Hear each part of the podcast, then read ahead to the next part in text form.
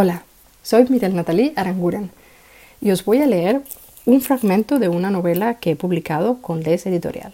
El título de la novela es Arreglándome la vida. Ellas nos leen. Un espacio donde las historias sáficas cobran vida en las voces de sus autoras. Aquí va el fragmento. Recorrí visualmente el mar de libros. Me gustan las portadas con rostros, con ojos que te devuelven la mirada, con bocas que te quieren contar una historia. Me apetecían libros nuevos, pero música de antes, de aquella época adolescente, de tiempo que creía muerto, pero que fueron de las horas más productivas que he tenido. Tiempo para sueños, metas, para pensar en la vida. Minutos que sobraban incluso después de haber realizado todas las actividades pendientes. Se me estaban yendo los tiempos y se me fueron del todo cuando vi su rostro. La vi a lo lejos. Parpadeé. Volví a los 15 años. A aquella vez que fuimos al cine. Fue improvisado. Me envió un mensaje preguntándome si quería que la acompañara. Te recojo en media hora. No hablamos casi nada durante el trayecto. Yo me decía que éramos dos personas calladas, pero la verdad es que me gustaba estar a su lado sin tener que decir nada poder sentir todas esas sensaciones que llenaban mi cuerpo al tenerla cerca, los nervios que se me atragantaban en la garganta, el cosquilleo que me erizaba la piel al sentir su compañía, su voz. A esa edad no me atrevía a mirarla a los ojos, porque me daba miedo que supiese lo mucho que me gustaba. La conozco desde antes de la pubertad, es dos años mayor que yo. Se notaba mucho cuando yo solo tenía 11 o 12. Me llevaba un mundo. Me intimidaba su mirada. Ahora me parece un lujo llegar a conocer a alguien que me ponga ya no solo las piernas, sino el cuerpo entero como un flan. Con el tiempo he aprendido a relativizarlo todo, hasta el punto de que ya no hay casi nada que me produzca esas emociones en las que el mundo se acaba en una explosión volcánica con un tsunami detrás. Íbamos en el coche de su padre, quien nos dejaría en el centro camino de algún otro destino que no recuerdo. De vez en cuando él hacía algún comentario yo contestaba las preguntas que se dirigían a mí sin hacerle demasiado caso. Él seguía hablando solo, aunque no lo supiese. Daniela me empujó para ver si reaccionaba. Su sonrisa me esperaba al final de la reacción. Le contestaba su padre con cansancio, con superioridad adolescente. Parpadeé de nuevo. Venga ya, ¿cómo va a ser ella? No puede ser. Se había dado la vuelta. Estaba de espaldas hacia mí. En un impulso imaginario soñé que le ponía la mano en el hombro. Se giraba y ¡boom! Ahí estaba esa mirada. La tengo en Instagram. Mi padre es amigo de su padre. Podría llamarla, preguntarle si sigue por tierras extranjeras. No sé en qué trabaja, ni si tiene pareja o está casada. Podría tener descendencia y todo a estas alturas. Debería llamarla, pero no lo voy a hacer. No tenemos contacto. No tengo un porqué. ¿Dónde está? Estaba allí, junto a aquellos libros. Ya no está. Se fue. Desapareció como cuando comenzó la universidad y no coincidimos más porque ella se había mudado al campus y porque me hacía sentir del tamaño de una mariquita en manos de una gorila. Suspiré. Mis talones querían girar 180 grados, pero solo llegaron a 90. Ahí estaba esa mirada. El tiempo se detuvo. Volví aquella tarde.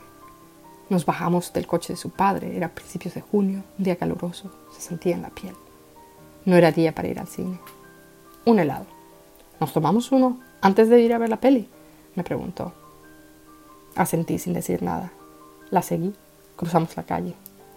Sabía qué cafetería se dirigía. Me puse a pensar en cómo era posible que no nos hubiésemos visto antes en aquel lugar. Cualquiera de las tardes en las que yo iba justamente allí con las compañeras de clase. Con lo pequeña que es esta ciudad, pensé. La casualidad nunca antes había estado de nuestro lado. Pero la vida es larga en su brevedad. A veces da la vuelta, te regresa a un punto pasado y allí te está esperando con una oportunidad.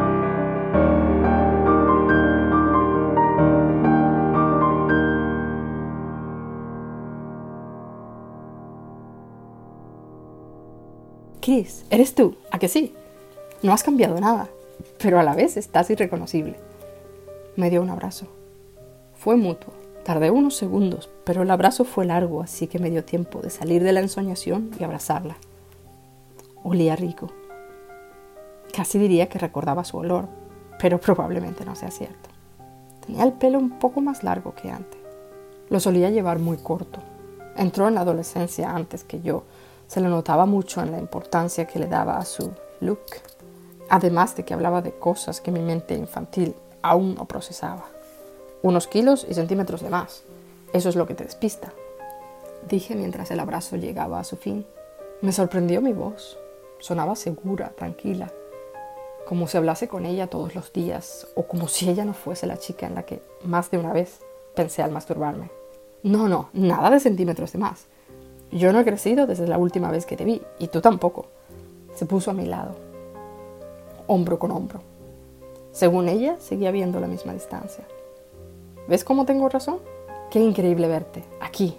Nunca compro libros en grandes superficies, dijo mientras me frotaba el brazo como si fuese la lámpara de Alarino. ¿Hace mucho que regresaste? Creía que estabas fuera. Le pregunté, descubriéndome sin ocultar que le preguntaba a mi padre por ella, que él me contaba lo que su amigo le decía. Siguen teniendo contacto. Mi padre sigue yendo a visitar al de Daniela, pero yo ya no lo acompaño y ella ya no vive allí. Solo estuve fuera un par de años, luego me establecí en Barcelona, pero ahora estoy aquí. ¿Hace mucho que te viniste a Madrid? Se me hacía muy raro tenerla tan cerca, de adulta. En mi mente ella pertenecía al pasado, a otra parte de mí, a la que fue, de la que solo quedan recuerdos. Era sábado, pero seguro que se notaba lo mucho que había trabajado durante la semana y la cana que me había salido hacía un tiempo. Ella me conoció antes de que mi personalidad se terminase de formar. Me vio ser una persona insegura, callada, tímida, vulnerable, sin experiencia, transparente, infantil. Tenía mi punto travieso, como todas las niñas, pero no creo que se lo mostrase nunca. Me enmudecía. Al principio no sabía por qué. Pensaba que el silencio era negativo, que no encajábamos. Acompañaba a mi padre cuando iba a visitar al suyo. Ella bajaba las escaleras de su habitación al salón. Nos saludaba, me invitaba a que la siguiese. Nunca a jugar. Ella siempre fue una niña grande, que lee revistas y adolescentes, que se viste como cantantes y artistas. Yo todavía jugaba en esa época. A veces se pintaba las uñas mientras veíamos la tele en la galería me preguntaba por el colegio y cosas por el estilo. No recuerdo de qué hablábamos, si voy a ser sincera. Inmersa en mis pensamientos, le sonreí, pero se me olvidó contestarle, lo que llevó la conversación a un abrupto final. Le dije que iba a seguir haciendo mi compra. Al mirar hacia abajo, me di cuenta de que me había dejado el carrito en la sección de frutería. Fue bonito verte, un poco surrealista, la verdad, dijo sonriendo. Me miraba como si no quisiese dejarme ir. Sí, muy surrealista. Deberíamos quedar, charlar un rato. ¿Hace cuántos años que no nos vemos? propuso ella. Muchos. El tiempo pasa rápido. Pero hay cosas que no cambian. ¿Te apetece tomar algo esta tarde? Esta tarde, dije después de parpadear. Tenía ganas de girarme a ver si encontraba la cámara escondida, a ver si empezaba a reírse la gente a mi alrededor. No era una broma. Daniela quería quedar ese mismo día. Pensé en invitarla a casa, pero creo que me gustaba la idea de tratarnos un poco de extrañas. Así, si la invito algún día a mi piso, que sea por nuestra propia relación, no por la de nuestros padres, pensé.